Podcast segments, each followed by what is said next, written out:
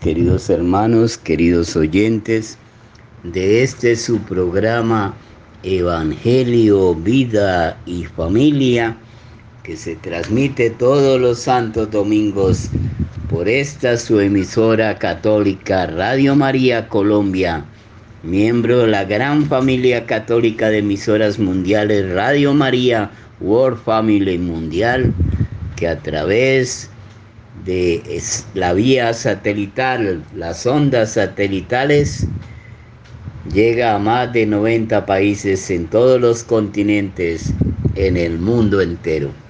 Bueno, queridos hermanos, queridos oyentes, un saludo cariñoso, fraterno, en este comienzo del segundo semestre del año 2023. Este segundo semestre pasará más rápido que el primero cuando nos demos cuenta ya estamos cantando villancicos, celebrando la natividad, la Navidad, el Dios hecho hombre, el Dios con nosotros, el Emanuel. Y entonces pongamos este segundo semestre en las manos del Santo Espíritu, estamos en el tiempo del Santo Espíritu para que sus dones, frutos y gracias vengan sobre nosotros, tengamos un semestre santo, bondadoso, misericordioso, solidario, fraterno, alegre, productivo, sosegado, feliz. Para todos ustedes, queridos oyentes y hermanos en la fe, para Colombia y para el mundo entero. Como este es el mes, mes de julio, mes de la Santísima Virgen María en su gran advocación, del Monte Carmelo, Nuestra Señora del Carmen, 16 de julio. Vamos entonces a introducir este mes con una oración a través del Santo Espíritu, su esposo, a la Virgen del Carmelo. Oh bendita e inmaculada Virgen María, honra y esplendor del Carmelo, Virgen del Carmen, vos que miráis con ojos de especial bondad a quien usa vuestro bendito escapulario, miradme benignamente y cubridme con el manto de vuestra maternal protección. Fortificad mi flaqueza con vuestro poder, iluminad las tinieblas de mi espíritu con vuestra sabiduría, aumentad en mí la fe, la esperanza y la caridad, y en todos mis oyentes. Adornad mi alma con las gracias y virtudes que la hagan agradable a vuestro divino Hijo y a vos. Asistidme durante la vida, consoladme en la muerte con vuestra amable presencia y preséntame a la justísima Trinidad como vuestro Hijo y siervo dedicado para alabaros y bendeciros eternamente en el paraíso. Amén. Alégrate María, llena eres de gracia, el Señor es contigo. Bendita tú eres entre todas las mujeres, bendito es el fruto de tu vientre Jesús. Santa María, Madre de Dios y Madre nuestra, ruega por nosotros pecadores, ahora y en la hora de nuestra muerte. Amén. Oh María, Madre mía, todas las veces que a vos he recurrido, siempre me concediste la asistencia necesaria para no sucumbir. A vos me dirijo en este momento a fin de obtener la mayor de las gracias, la de recomendarme en mis necesidades a vuestro divino Hijo y las necesidades de mis oyentes. Oh Reina mía, todo lo que pedís a Dios lo tendréis. Alcanzadme entonces, yo os lo pido, por vuestro incomparable amor para con Jesucristo las gracias de orar y de nunca cesar de hacerlo hasta la muerte. Amén.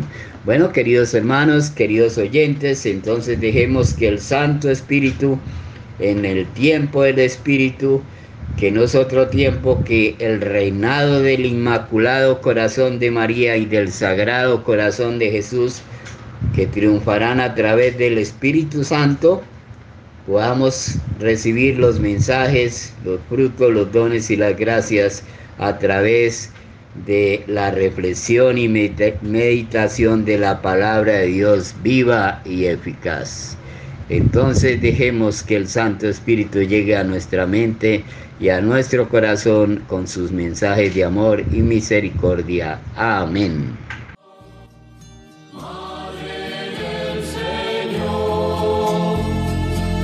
cuidadosamente observabas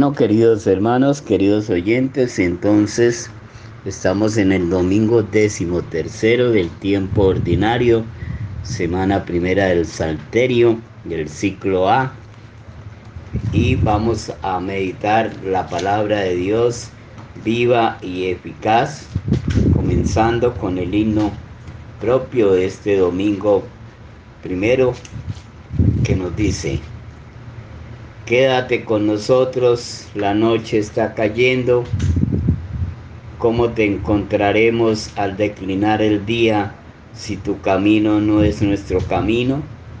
Detente con nosotros, la mesa está servida, caliente el pan y envejecido el vino. ¿Cómo sabremos que eres un hombre entre los hombres si no compartes nuestra mesa humilde? Repártenos tu cuerpo y el gozo irá alejando la oscuridad que pesa sobre el hombre. Vimos romper el día sobre tu hermoso rostro y al sol abrirse paso por tu frente, que el viento de la noche no apague el fuego vivo que nos dejó tu paso en la mañana. Arroja en nuestras manos tendidas en tu busca las ascuas encendidas del Espíritu y limpia en lo más hondo del corazón del hombre tu imagen empañada por la culpa. Gloria al Padre, al Hijo y al Espíritu Santo, como era en un principio, ahora y siempre, por los siglos de los siglos. Amén. Desde Sion extenderá el Señor el poder de su cetro y reinará eternamente. Aleluya. El que os recibe a vosotros, me recibe también a mí, y el que me recibe a mí y lo recibe a vosotros, recibe al que me ha enviado, dice el Señor. El que no coge su cruz y me sigue, no es digno de mí, dice el Señor. Padre de bondad, que por la gracia de la adopción nos has hecho hijos de la luz, concédenos vivir fuera de las tinieblas del error y permanecer siempre en el esplendor de la verdad. Por nuestro Señor Jesucristo, que vive, reina y es Dios por los siglos de los siglos. Amén. El que encuentre su vida la perderá, y el que pierda su vida por mí la encontrará. Bueno, queridos hermanos, queridos oyentes, entonces en este domingo décimo tercero del tiempo ordinario vamos a meditar el Salmo 140 del 1 al 9. Señor, te estoy llamando, ven deprisa, escucha mi voz cuando te llamo, suba mi oración como incienso en tu presencia el alcázar de mis manos como ofrenda de la tarde, el alzar mis manos como ofrenda de la tarde. Coloca, Señor, una guardia en mi boca, un centinela a la puerta de mis labios.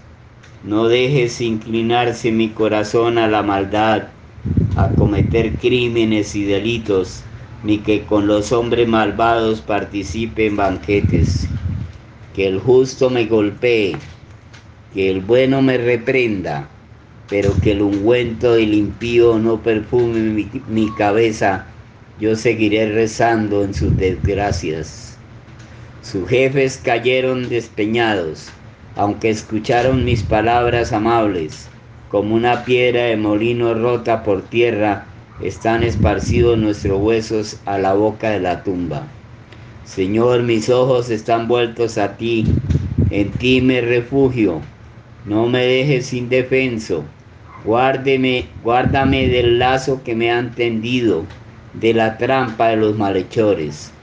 Gloria al Padre, al Hijo y al Espíritu Santo, como era en el principio, ahora y siempre, por los siglos de los siglos. Amén.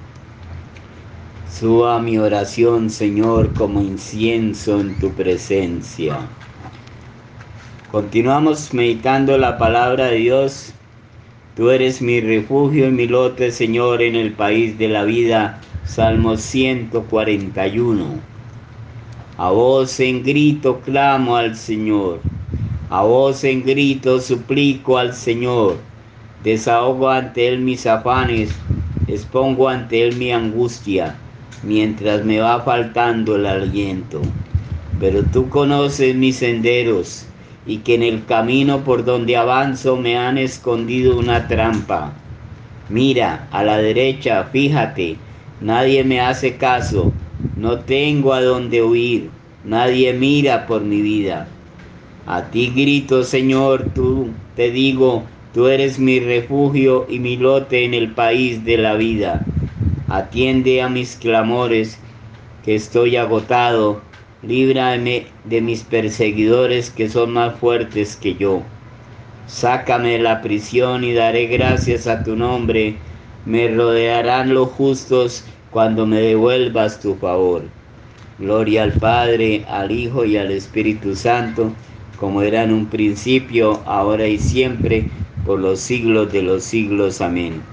Tú eres mi refugio y mi lote, Señor, en el país de la vida. El Señor Jesús se rebajó y por eso Dios lo levantó por los siglos de los siglos. Amén. Glorifiquemos a Dios Padre, Hijo y Espíritu Santo y supliquémosle diciendo, escucha a tu pueblo, Señor, escúchanos, Señor. Padre Todopoderoso, haz que florezca la tierra la justicia y la misericordia, y que tu pueblo se alegre en la paz. Que todos los pueblos entren a formar parte de tu reino y obtengan así la salvación. Que los esposos y las familias cumplan tu voluntad, vivan en concordia y sean siempre fieles a su mutuo amor. Recompensa, Señor, a nuestros bienhechores, a nuestros compañeros de trabajo, a nuestros parientes, amigos y aún a nuestros enemigos por quienes pedimos para su salvación y concédeles la vida eterna. Acoge con amor a los que han muerto víctimas del odio, de la violencia o de la guerra. Dales el descanso eterno. Especialmente te pedimos por nuestros parientes difuntos para que gocen de tu luz de tu presencia, de tu perdón, de tu amor, de tu gracia. Dale, Señor, el descanso eterno y brille para ellos la luz perpetua. Que los fieles difuntos, por la misericordia de Dios, descansen en paz. Amén. Movidos por el Espíritu Santo, dirigamos al Padre la oración que nos enseñó el Señor. Padre nuestro que estás en el cielo, santificado sea tu nombre, venga a nosotros tu reino, hágase tu voluntad en la tierra como en el cielo, danos hoy nuestro pan de cada día, perdona nuestras ofensas, como también nosotros perdonamos a los que nos ofenden, no nos dejes caer en tentación y líbranos del mal. Amén. Líbranos de las influencias y acechanzas del maligno de las influencias, acechanzas y maledicencias de los espíritus malignos que andan por el mundo para la perdición de las almas. Líbranos del mal de las personas con las que compartimos y permítenos llevarle a su corazón la paz de tu divina misericordia. Te pedimos por nuestras necesidades espirituales, morales, afectivas, familiares, laborales, económicas, que siempre con tu Santo Espíritu en nosotros, con el don del discernimiento, de la revelación, de la sabiduría tuya en nosotros, podamos discernir lo que más convenga a nuestra vida, la de nuestra familia, la de nuestros hermanos. Amén. Alégrate María, llena eres de gracia, el Señor es contigo Bendita tú eres entre todas las mujeres, bendito es el fruto de tu vientre Jesús. Santa María, Madre de Dios y Madre nuestra, ruega por nosotros pecadores, ahora y en la hora de nuestra muerte. Amén. Gloria al Padre, al Hijo y al Espíritu Santo, como era en un principio, ahora y siempre, por los siglos de los siglos. Amén. Bueno, queridos hermanos, queridos oyentes, entonces escuchemos esta canción oracional que nos mantenga en la presencia del Espíritu Santo y nos permita meditar la palabra de Dios viva y eficaz.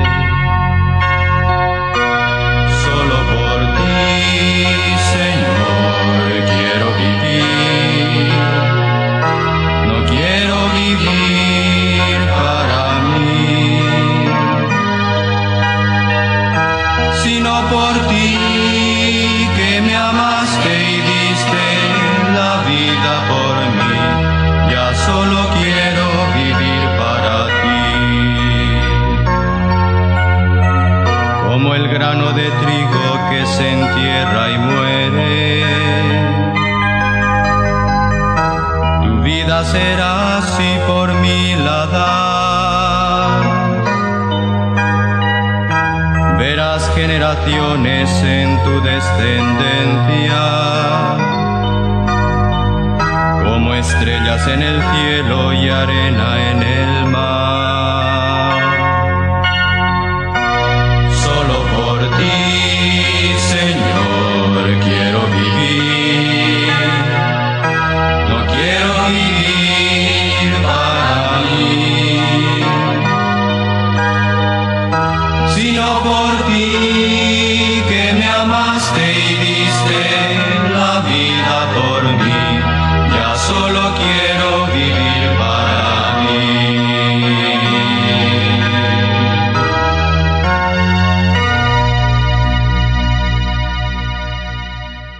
Reflexión del Evangelio del día domingo 2 de julio del 2023.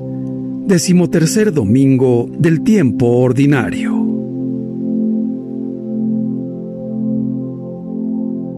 Lectura del Santo Evangelio según San Mateo, capítulo 10, versículos del 37 al 42. El que no toma su cruz y me sigue, no es digno de mí, dice el Señor. En este domingo, el Evangelio expresa con fuerza la invitación a vivir plenamente y sin vacilación nuestra fidelidad al Señor. Jesús pide a sus discípulos que tomen en serio las exigencias del Evangelio, incluso cuando esto requiere sacrificio y esfuerzo. Lo primero que les exige a quienes le siguen es poner el amor a Él por encima del amor familiar. Dice, el que ama a su padre o a su madre, a su hijo o a su hija más que a mí, no es digno de mí. Jesús ciertamente no pretende subestimar el amor a los padres y a los hijos, pero sabe que los lazos de parentesco, si se ponen en primer lugar, pueden desviar del verdadero bien.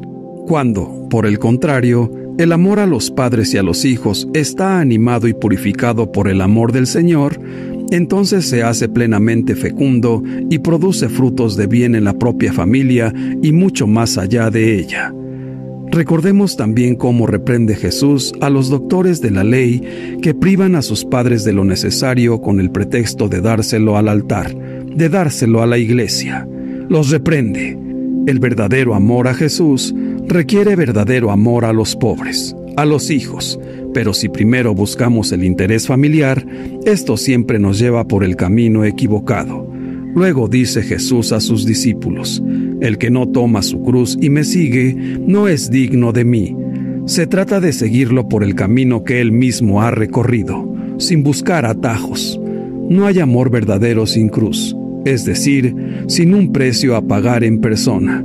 Y lo dicen muchas madres, muchos padres que se sacrifican tanto por sus hijos y soportan verdaderos sacrificios, cruces, porque aman. Y si se lleva con Jesús, la cruz no da miedo, porque Él siempre está a nuestro lado para apoyarnos en la hora de la prueba más dura, para darnos fuerza y coraje. Tampoco es necesario inquietarse por preservar la vida, con una actitud temerosa y egoísta.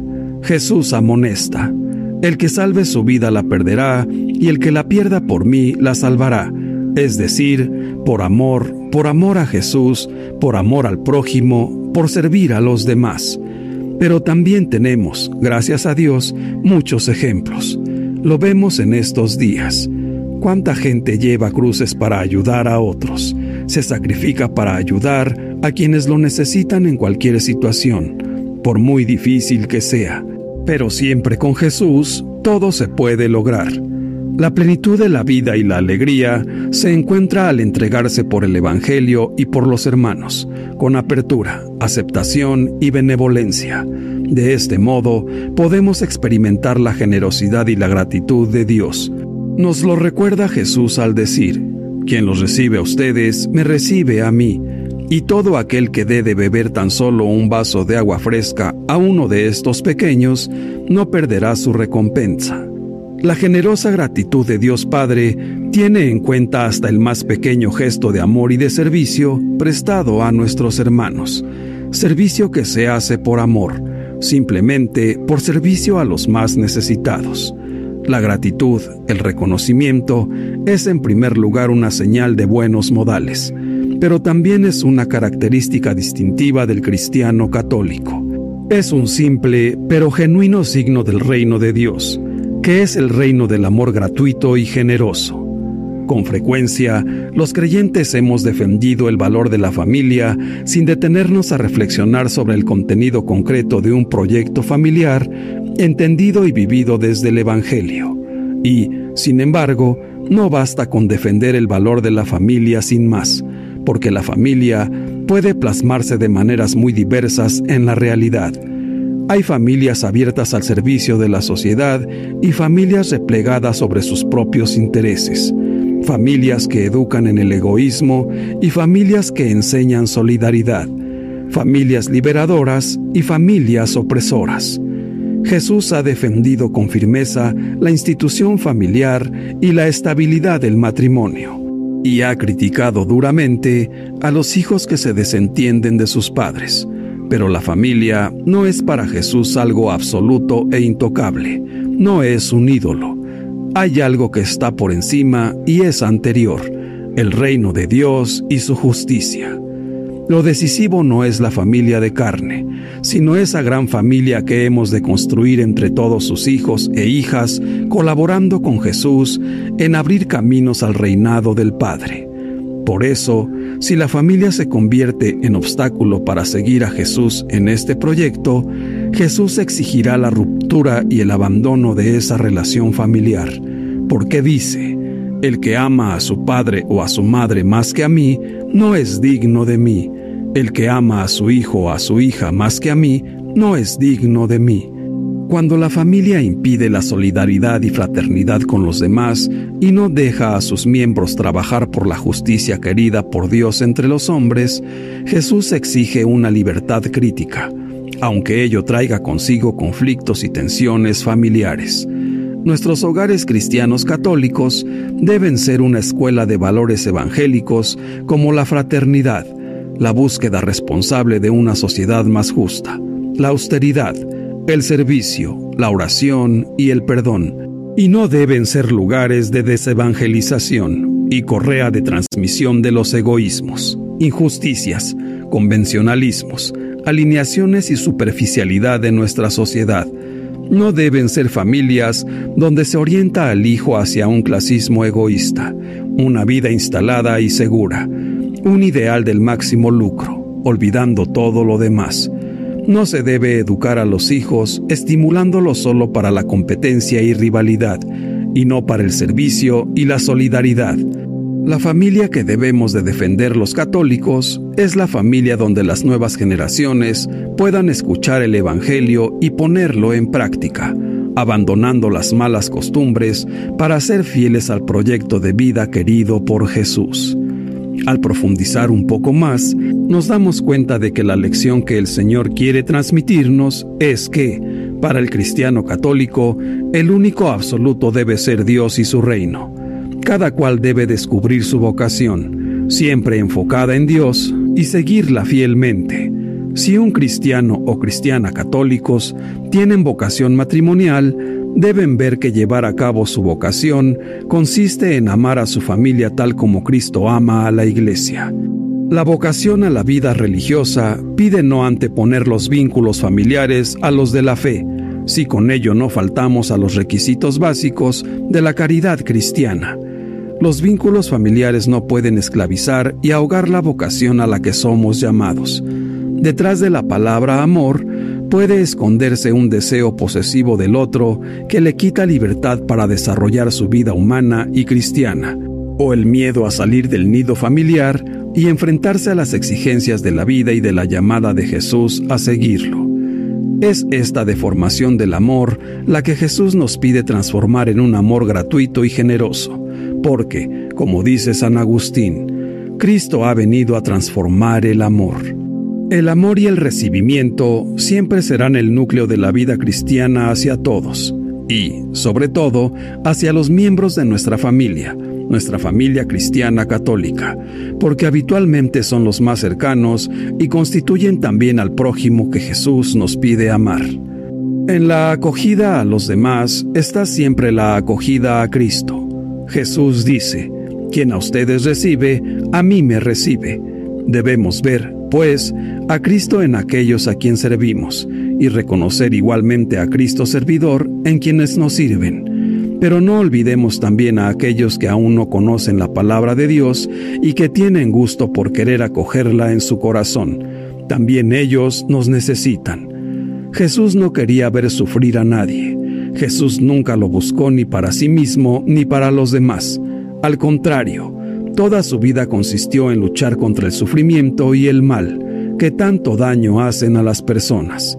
A Jesús siempre lo presentan combatiendo el sufrimiento que se esconde en la enfermedad, las injusticias, la soledad, la desesperanza o la culpabilidad. Así fue Jesús, un hombre dedicado a eliminar el sufrimiento, suprimiendo injusticias y contagiando fuerza para vivir. Pero buscar el bien y la felicidad para todos trae muchos problemas. Jesús lo sabía por experiencia no se puede estar con los que sufren y buscar el bien de los últimos sin provocar el rechazo y la hostilidad de aquellos a los que no interesa cambio alguno. Es imposible estar con los crucificados y no verse un día crucificado. Jesús no lo ocultó nunca a sus seguidores. Empleó en varias ocasiones una metáfora inquietante que San Mateo ha resumido así. El que no toma su cruz y me sigue no es digno de mí. No podía haber elegido un lenguaje más gráfico. Todos conocían la imagen terrible del condenado que, desnudo e indefenso, era obligado a llevar sobre sus espaldas el madero de la cruz hasta el lugar de la ejecución. Llevar la cruz era parte del ritual de la crucifixión. Su objetivo era que el condenado apareciera ante la sociedad como culpable, un hombre indigno de seguir viviendo entre los suyos, todos descansarían viéndolo muerto.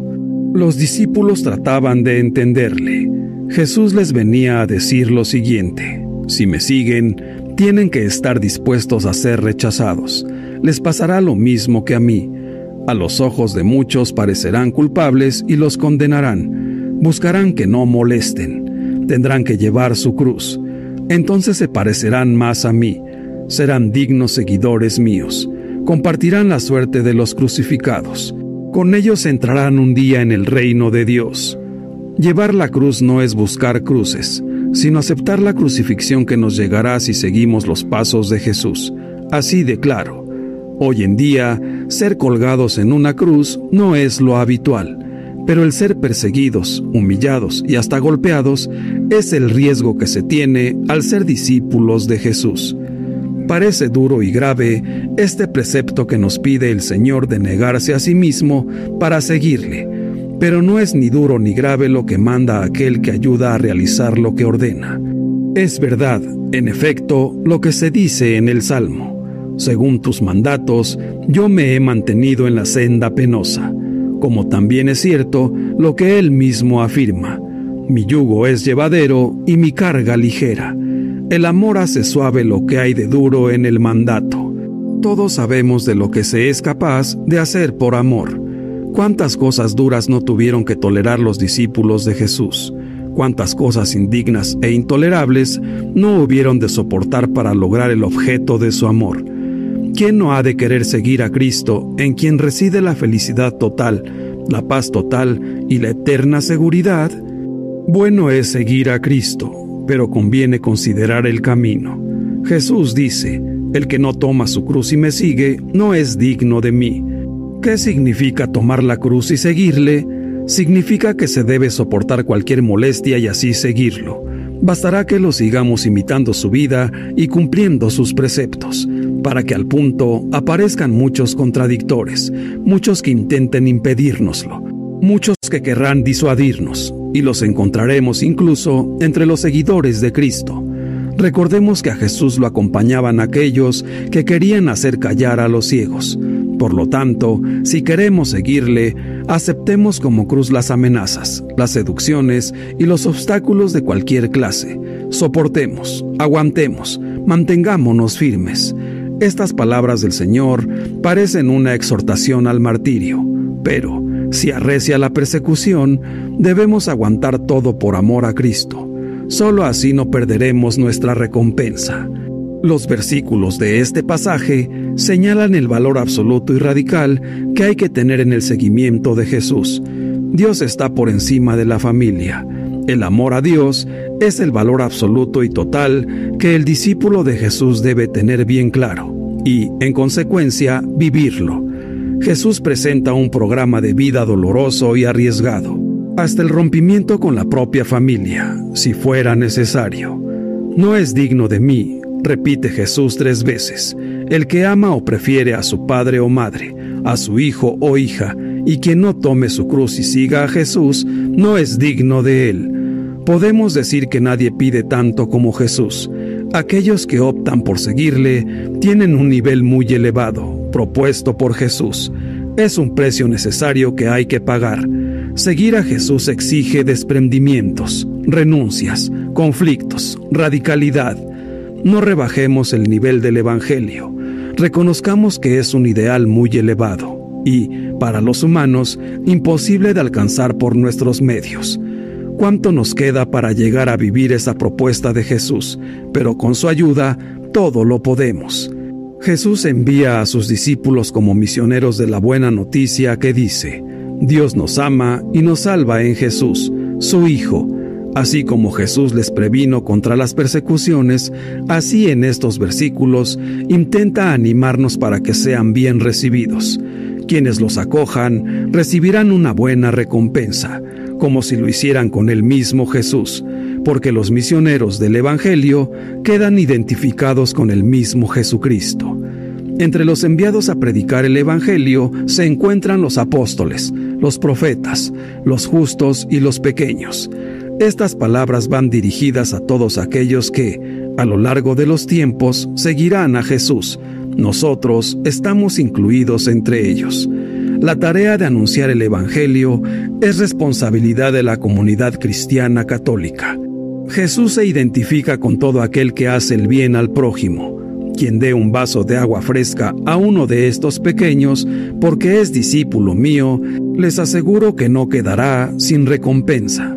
El buen trato a los demás, sobre todo a los pequeños, a los que no valen ante la sociedad, será el punto clave en el juicio final, según lo dice el mismo San Mateo.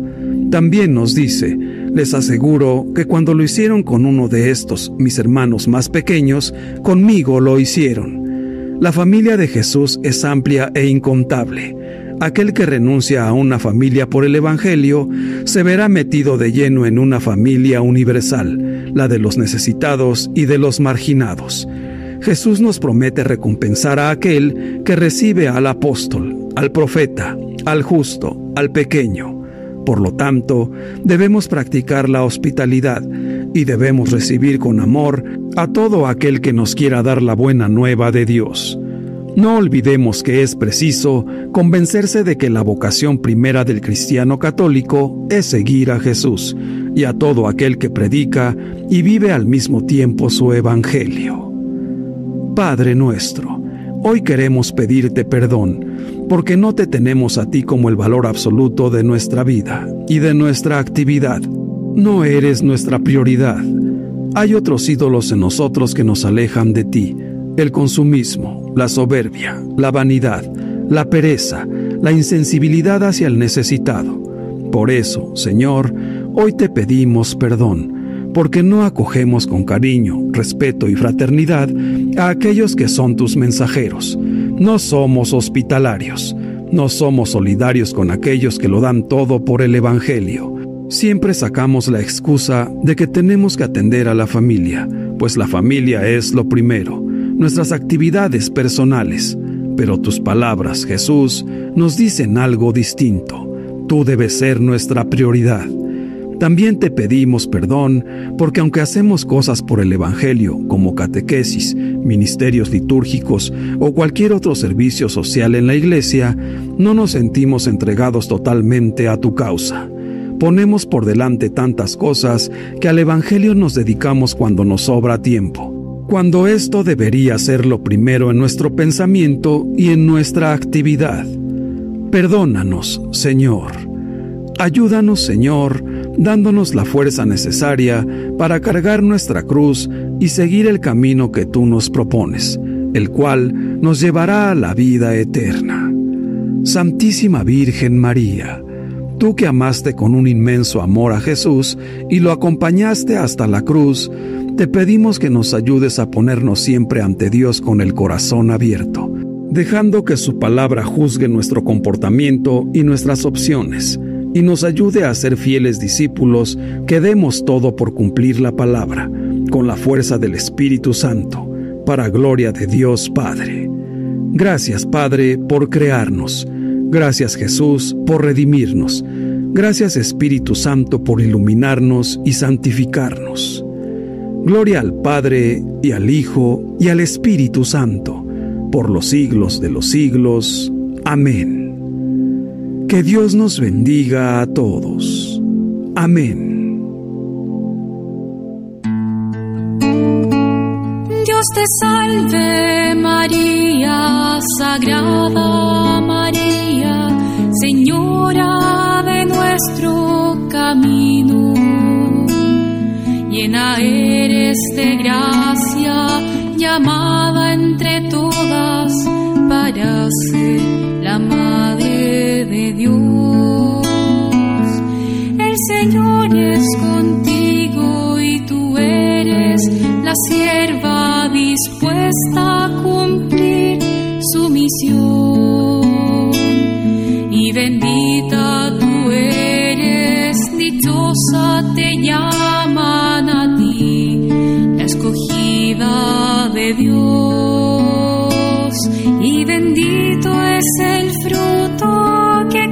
en tu vientre, el Mesías del pueblo de Dios, al que tanto esperamos que nazca y que sea nuestro Rey. María, he mirado hacia el cielo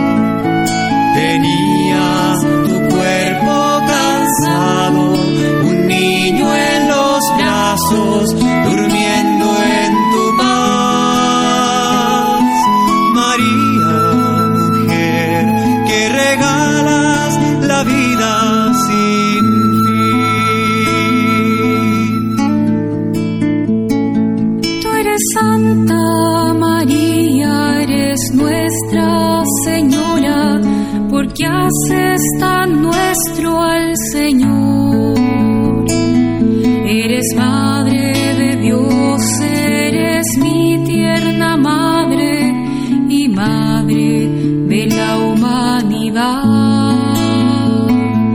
Te pedimos que ruegues por todos nosotros, heridos por tanto pecado, desde hoy hasta el día final de este pecado.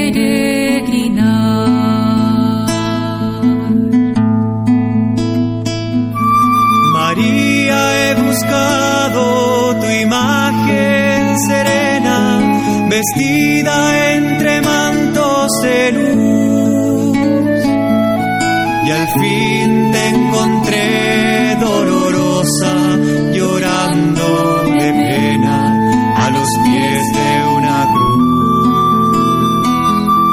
María, he querido sentirte entre tantos milagros que cuentan de ti.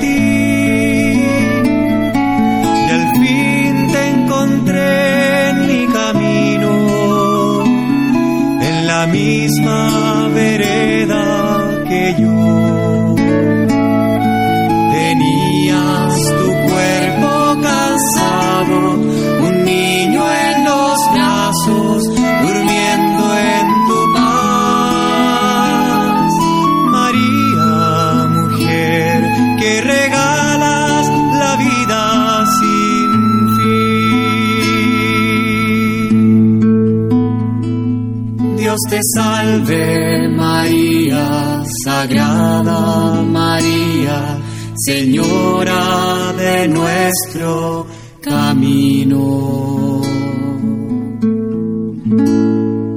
Bueno, queridos hermanos, queridos oyentes, entonces continuemos ya para terminar este programa del domingo decimotercero del tiempo ordinario con la palabra de Dios viva y eficaz de primera de Juan 4, 16.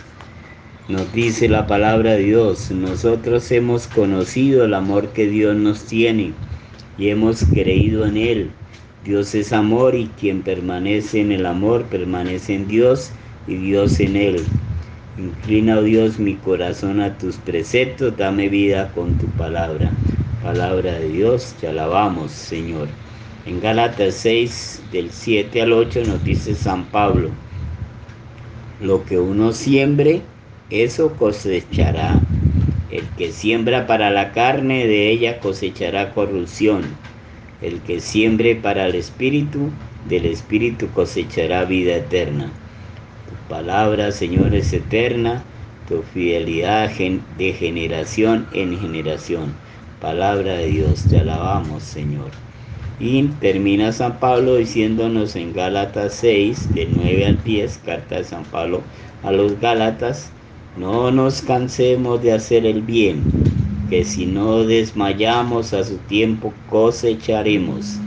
En una palabra, mientras tengamos ocasión, trabajemos por el bien de todos, especialmente por el de la familia de la fe. Palabra de Dios, te alabamos, Señor. Te invoco de todo corazón, respóndeme, Señor, y guardaré tus leyes. Bueno, queridos hermanos, entonces digámosle al Señor que venga a nosotros tu reino, Señor. Oremos a Cristo, Señor nuestro, y cabeza de la iglesia. Señor, haz de tu iglesia instrumento de concordia y de unidad entre los hombres y signo de salvación para todos los pueblos. Protege con tu brazo poderoso al Papa Francisco y a todos los obispos, sacerdotes, diáconos y consagrados, y concédenos a todos trabajar en unidad, amor y paz. A los cristianos concédenos vivir íntimamente unidos a ti, nuestra cabeza, y que demos testimonio en nuestras vidas de la llegada de tu reino. Concédenos, Señor, y concede al mundo el don de la paz y haz que en todos los pueblos reine la justicia y el bienestar. Otorga a los que han muerto una resurrección gloriosa y haz que gocemos un día con ellos de la felicidad eterna. Por eso, Señor, entonces te damos gracias queremos contigo pues hacer eh, esa oración de la segunda carta de Corintio de San Pablo a los Corintios capítulo 1 del 3 al 4. Bendito sea Dios, Padre nuestro Señor Jesucristo, Padre de misericordia y Dios del consuelo. Él nos alienta en nuestras luchas, hasta el punto de poder nosotros alentar a los demás en cualquier lucha, repartiendo con ellos el ánimo que nosotros recibimos de Dios. Palabra de Dios. Te alabamos, Señor. Bueno, queridos hermanos, queridos oyentes, quisiera terminar entonces este programa consagrándonos a la familia de Nazaret, bendiciones de Jesús, María y José, especialmente en la consagración a San José. Oh San José, Padre adoptivo del Divino Niño Jesús, esposo virginal de la Madre de Dios, protector poderoso de la Santa Iglesia y de todas las familias, tú has sido el hombre escogido por Dios para tan alto ministerio y tan excelsa misión ser el Padre terreno del Divino Niño Jesús, del Verbo encarnado de Dios, ser el esposo de la Santísima Virgen María, Madre de Dios y Madre nuestra, ser el protector, proveedor y custodio de la Sagrada Familia. No hay otro hombre sobre la tierra que haya tenido tal honor como el que tuviste y recibiste de Dios. Hoy vengo como un niño a tu taller imitando al divino niño Jesús, nuestro Señor y Salvador, que se confió y se sujetó él mismo a tu cuidado y, y a tu autoridad paternal. Vengo para rogarte que nos recibas y nos acojas a nosotros y a todas nuestras familias bajo tu custodia y paternal protección. Vengo a rogarte que nos enseñes a, que nos a recorrer los caminos de esta vida terrena haciendo siempre la voluntad de Dios. Queremos ser, seguir tu ejemplo de fe, obediencia, valentía, humildad, diligencia, sabiduría, castidad, perseverancia, fortaleza, justicia, negación y amor entre nuestras familias y con las personas que compartamos. Querido San José, tú conoces mejor que nadie el corazón de un padre Conoce los sufrimientos, esfuerzos, sacrificios y angustias de los hombres que aman a sus hijos y a su familia y se esfuerzan por protegerlas.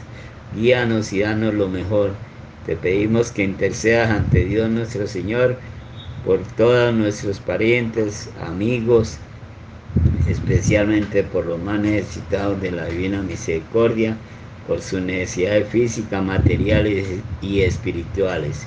A tu casto corazón nos consagramos y te pedimos ruegues al Padre Eterno, quien te dio a ti la más importante misión de paternidad aquí en la tierra, que bendiga y consuele a nuestros padres y familiares, a nuestros hijos, amigos, aún a nuestros enemigos, para que tengan la oportunidad de salvarse y llevarnos a todos al encuentro de nuestro Señor Jesucristo y de la Santísima Virgen María para que siguiendo sus pasos seamos todos y recibamos también el refugio seguro, el cimiento sólido y la cabeza soberana, sabia y justa en nuestro, en nuestro hogar. Amén. San José ruega por nosotros. Bueno, queridos oyentes, queridos hermanos, escuchemos entonces una canción oracional que nos permita experimentar el amor misericordioso de Dios en este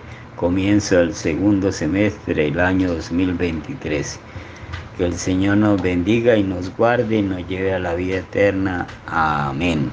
Una feliz, sosegada, productiva semana decimotercera del tiempo ordinario. Amén.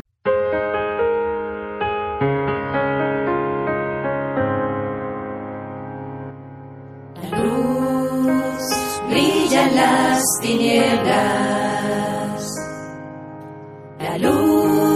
venció a la oscuridad.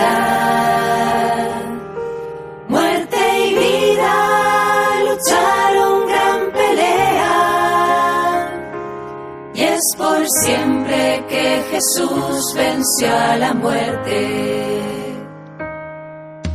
Sí, Jesús se sintió herido Sí, sintió desfallecer. En su piel sufrió nuestros dolores,